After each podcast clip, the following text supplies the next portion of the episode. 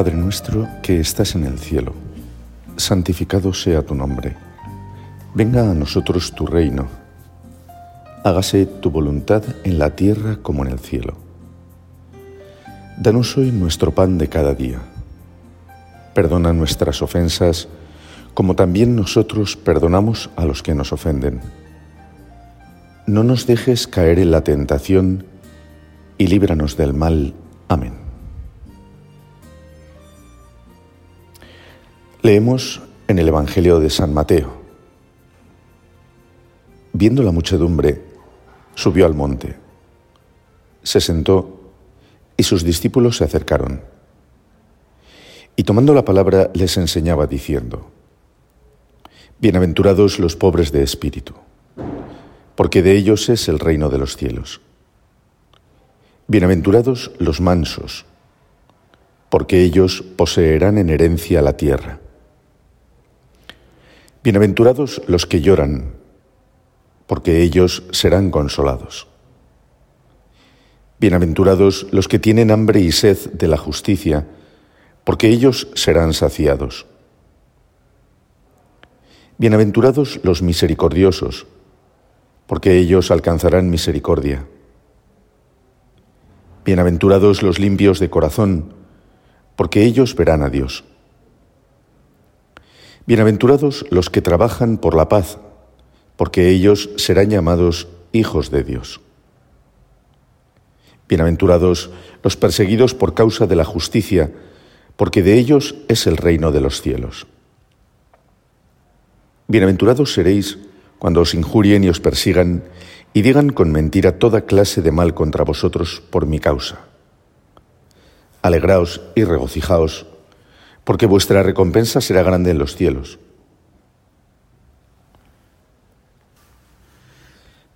Esta página, central en el Evangelio, que es el sermón de la montaña y dentro de él las bienaventuranzas, nos introducen hoy en nuestro rato de oración.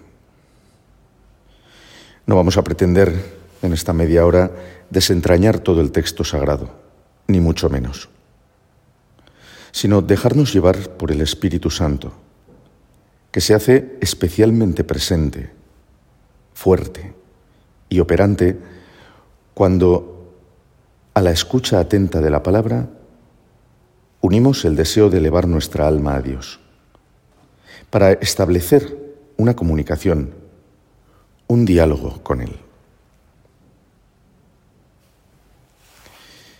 Cada día las personas recibimos innumerables noticias. Yo no tengo televisión en mi casa. Hace muchos años que me di cuenta y bueno, pues por diversas circunstancias decidí que no necesitaba ese electrodoméstico tan cotidiano y tan controvertido. No tengo televisión. Sin embargo, cada día me informo. Leo las noticias de varios medios de comunicación.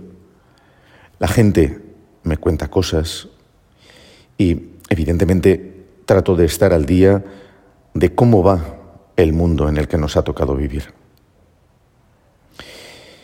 Y sin querer ser oscuro o negativo, sin desesperanzas, porque la desesperanza es muy poco cristiana. Pero veo que se dan una innumerable cantidad de injusticias que cada día se cometen en tantos lugares del mundo, lejos o cerca de nosotros y que afectan y llenan de sufrimiento las vidas de tantos hombres y mujeres a lo largo y ancho del mundo.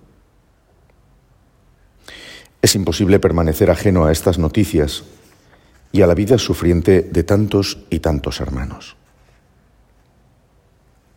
Quizás una de las cosas que más hermosamente reflejan los Evangelios es esa capacidad que tenía el Señor Jesús de conmoverse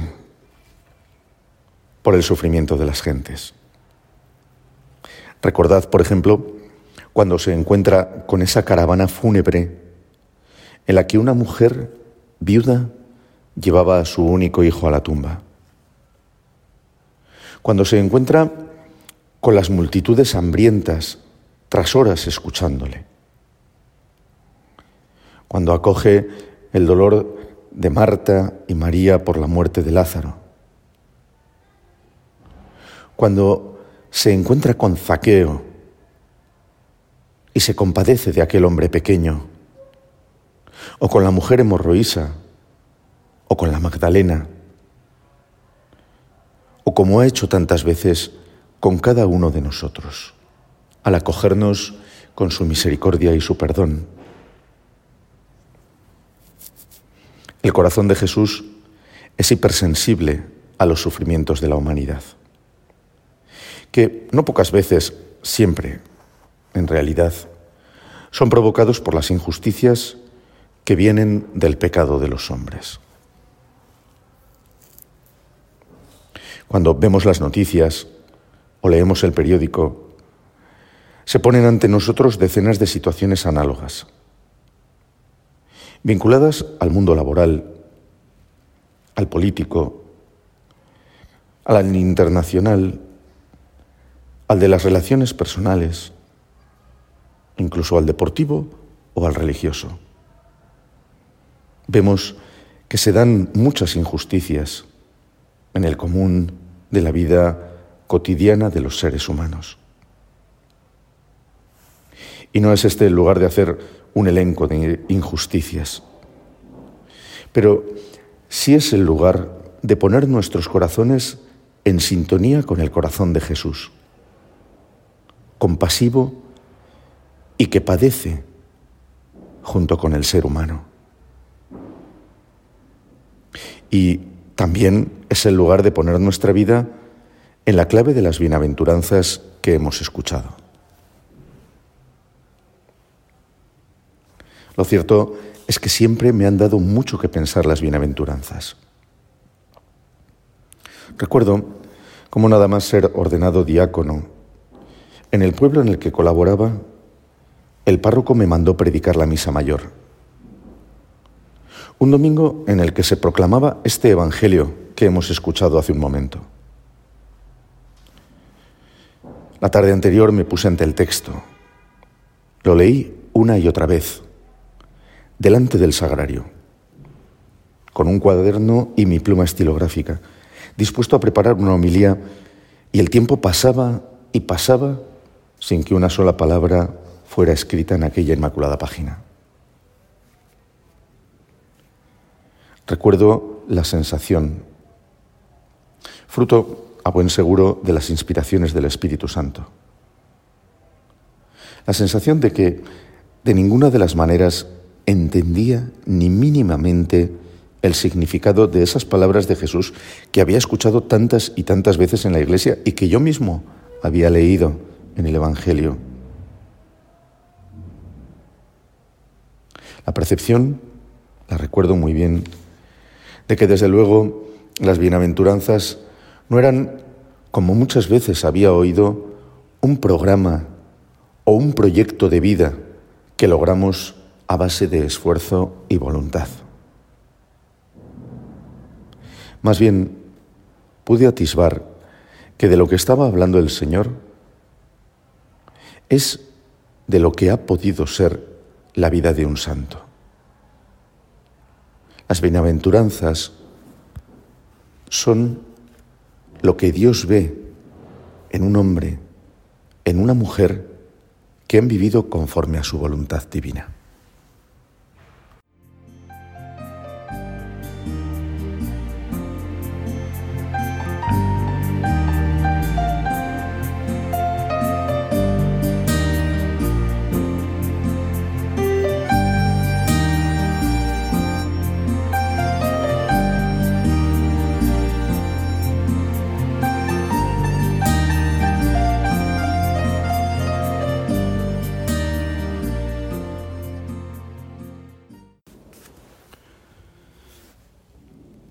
Nos encontramos, pues, con que la bienaventuranza es un don, un regalo de la gracia, algo que nos acontece, que nos va aconteciendo a lo largo de nuestra vida, La clave no está en realizar un esfuerzo voluntarista por ser manso, limpio de corazón, tener hambre y sed de la justicia o buscar ser perseguido. La clave, y de hecho siempre la dinámica, es que muchas veces ser fieles al Evangelio nos llevará a poner al otro por delante de mí, a comprenderlo en su pequeñez y limitación, a ser delicado con él, a acoger el querer de Dios sin forzar su voluntad. ¿No es acaso eso ser manso? Experimentaremos la sencillez de la verdad ante los enredos y mentiras del mundo y sus sensualidades, y nuestro corazón preferirá la luz del bien y la bondad de las cosas y de las personas que las oscuridades egoístas. ¿No es eso ser limpio? Optaremos por Jesús sin buscar nada a cambio. Veremos en nosotros mismos cómo la soberbia y el egoísmo se rebelan contra nuestra alma que quiere ser fiel a Cristo. La persecución muchas veces vendrá de nuestro propio yo, que buscará desterrar al Señor de nuestras vidas. No hay que buscar extraños acontecimientos extraordinarios. El caldo de cultivo de la santidad, de la bienaventuranza, es la vida que ya tenemos, en la grandeza y la miseria de su cotidianeidad. Es verdad, no obstante, que si el Espíritu ha querido que estas palabras que pronunció Jesús en el Sermón de la Montaña hayan quedado consignadas en el Evangelio, es por algo. Hemos de pensar, es de sentido común hacerlo, que Jesús dijo muchas cosas a lo largo de los tres años que predicó por tierras palestinas. Y es evidente que no todo lo que dijo ha quedado escrito en los Evangelios. Hubieran necesitado libros y libros y libros para poder consignar cada palabra de Jesús.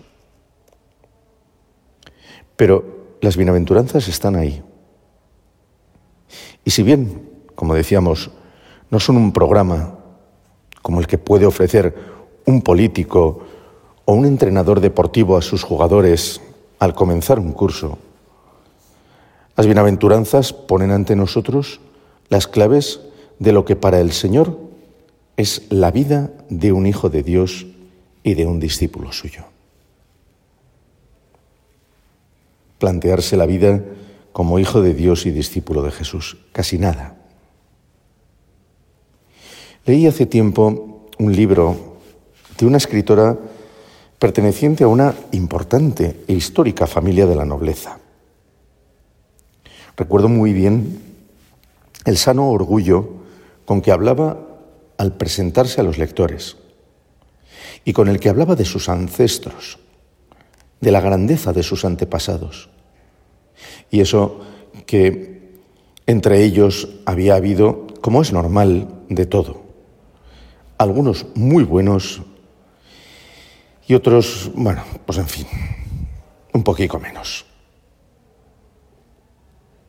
Jesús en el Evangelio nos regala y nos revela el gran tesoro de Dios.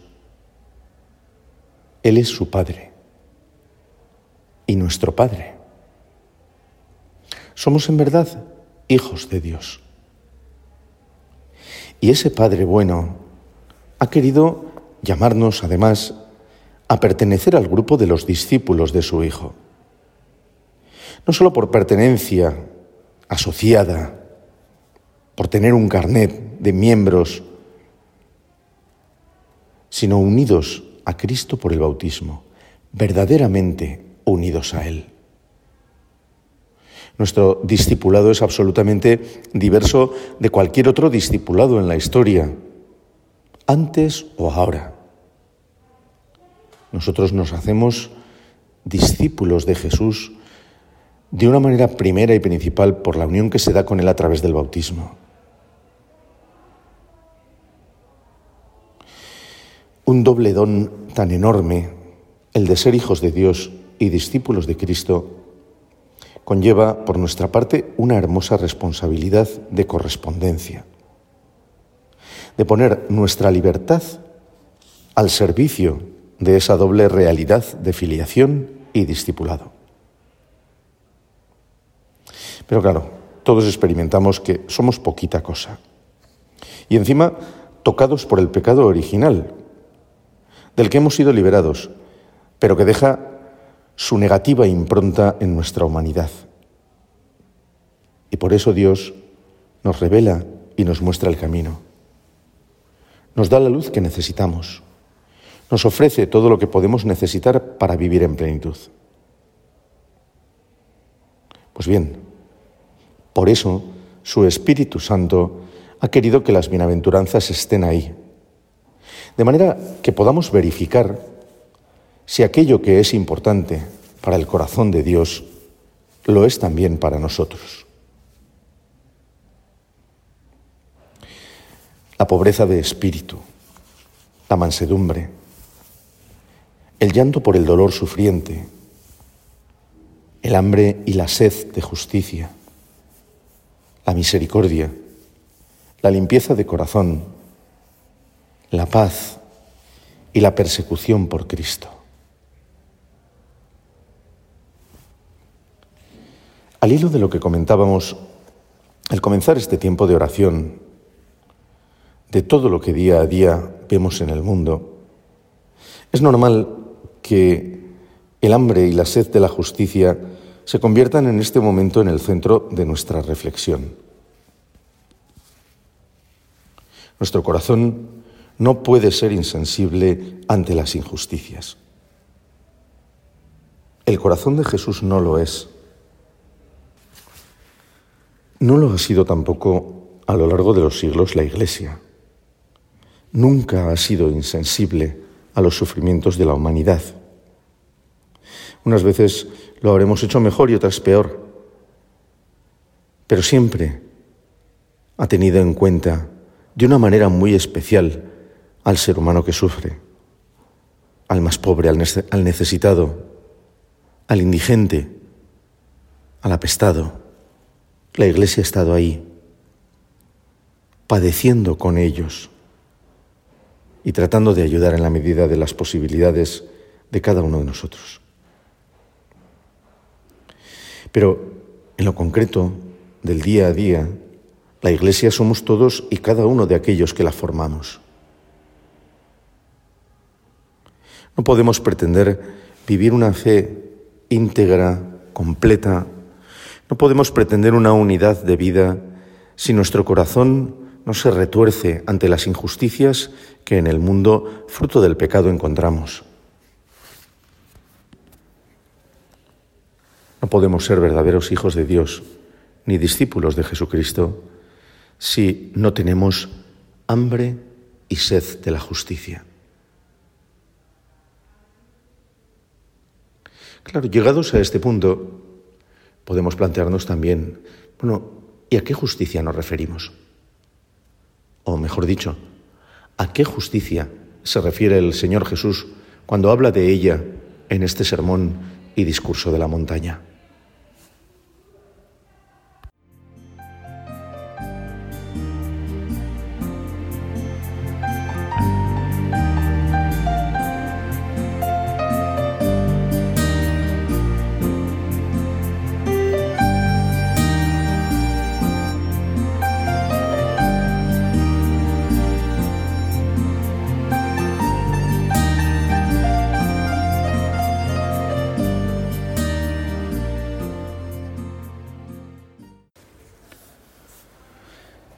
Curioso porque dentro del conjunto de las bienaventuranzas, el Señor Jesús hace mención en dos momentos a la justicia.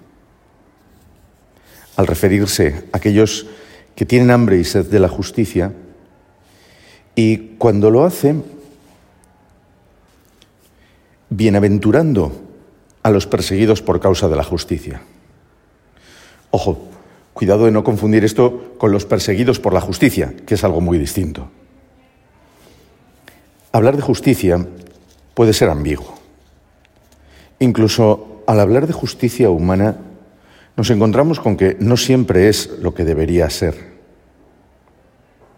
Los cristianos, como nos pide el apóstol, y como buenos ciudadanos, hemos de orar por nuestros legisladores y jueces y confiar en las instituciones de justicia. Pero sabemos muy bien que todo lo humano está tocado por la limitación y el pecado. Eso es así y conviene tenerlo presente. En definitiva, al hablar de justicia, nosotros damos un paso más y la buscamos en quien puede darnos una justicia plena. La justicia está vinculada a la verdad, al conocimiento de las causas, de las intenciones de los corazones. Solo Dios puede tener esa visión plena de la verdad. Y solo su justicia es, por lo tanto, completa, satisfactoria y misericordiosa. Recuerdo a una persona que en conversaciones sobre Dios hablaba muchas veces de la justicordia de Dios, justicia y unida a ella misericordia. Buscad el reino de Dios y su justicia, nos dice Jesús en el Evangelio, y lo demás se os dará por añadidura. Tener hambre y sed de justicia es querer y buscar esa presencia de Dios en las realidades del mundo. Pero cuidado, buscar la justicia de Dios no significa en convertirnos nosotros en jueces de los otros, sino en vivir y extender el reino de Dios y su justicia en el mundo, nosotros los primeros de todos.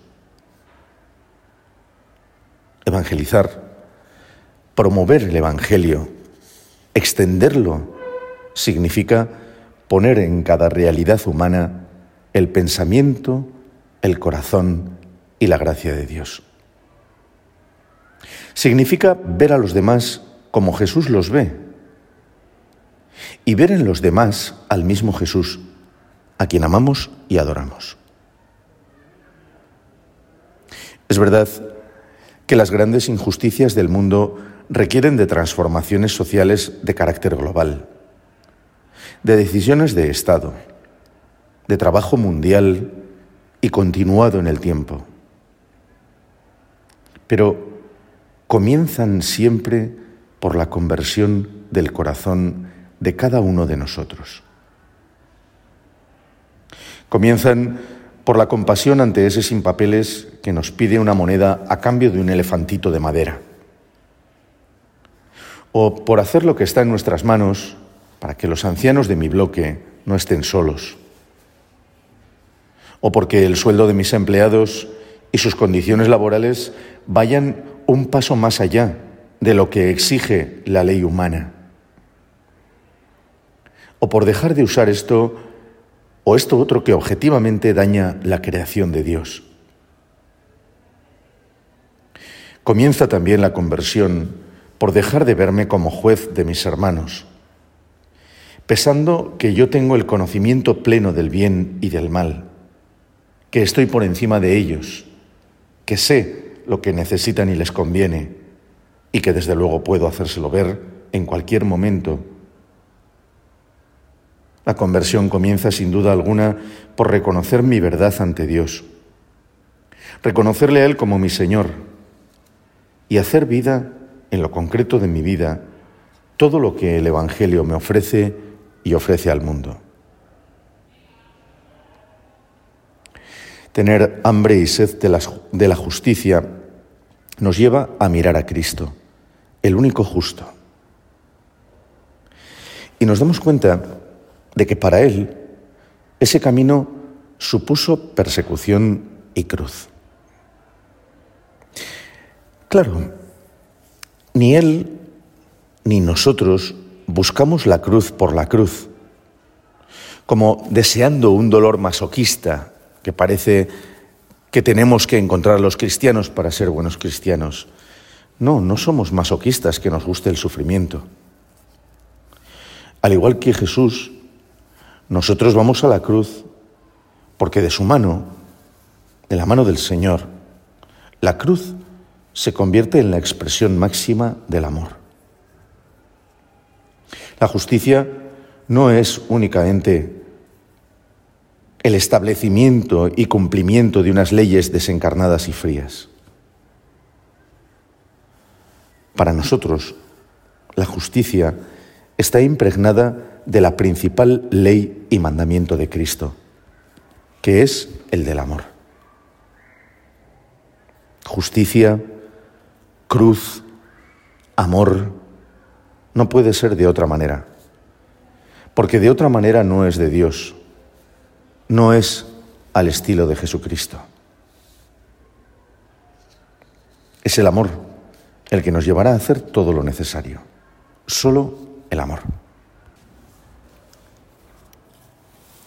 Y no podemos olvidar en este momento en el que vamos alcanzando poco a poco el fin de nuestro rato de oración, que hay una segunda parte. Bienaventurados los que tienen hambre y sed de la justicia, porque ellos serán saciados. Es muy bonito el hecho de que Jesús no dice serán saciados de justicia, sino simplemente serán saciados. El fruto de una vida conforme a lo que hemos visto a lo largo de estos minutos es muy amplio, es mucho más amplio de lo que podemos esperar, mucho más completo. De algún modo, lo único que sacia de verdad nuestros anhelos humanos es la vida misma de Dios, la eternidad junto a Él, la felicidad y el gozo completos de compartir la vida eterna que Jesús ha conseguido para nosotros. En realidad, podemos decir que la bienaventuranza es la resurrección, que sacia nuestra sed de vida y que es aquello para lo que hemos sido creados. Sí, decíamos al principio que las bienaventuranzas pueden ser aquello que Dios ve en la vida de un santo. Es evidente que el objetivo, el fin, allí a donde la santidad nos lleva, es a la resurrección y a la vida eterna junto a Dios. Por eso, que el fruto de la bienaventuranza sea este. La Virgen María, nuestra Madre, fue bienaventurada es bienaventurada y siempre será bienaventurada. Ella vivió todo esto en primera persona, llena desde el mismo momento de su concepción de la gracia de Dios, de la presencia del Espíritu Santo, de un amor enorme, absoluto, por Dios y por los hermanos, de un corazón dotado de compasión, de misericordia, de servicialidad, de generosidad. Y ella recibió también y goza ya en plenitud de la resurrección y la vida eterna. A ella nos encomendamos. En ella ponemos nuestra confianza para que interceda por nosotros y nuestras vidas sean vidas de santos. Dios te salve María, llena eres de gracia, el Señor es contigo. Bendita tú eres entre todas las mujeres y bendito es el fruto de tu vientre Jesús. Santa María, Madre de Dios, ruega por nosotros pecadores, ahora y en la hora de nuestra muerte. Amén.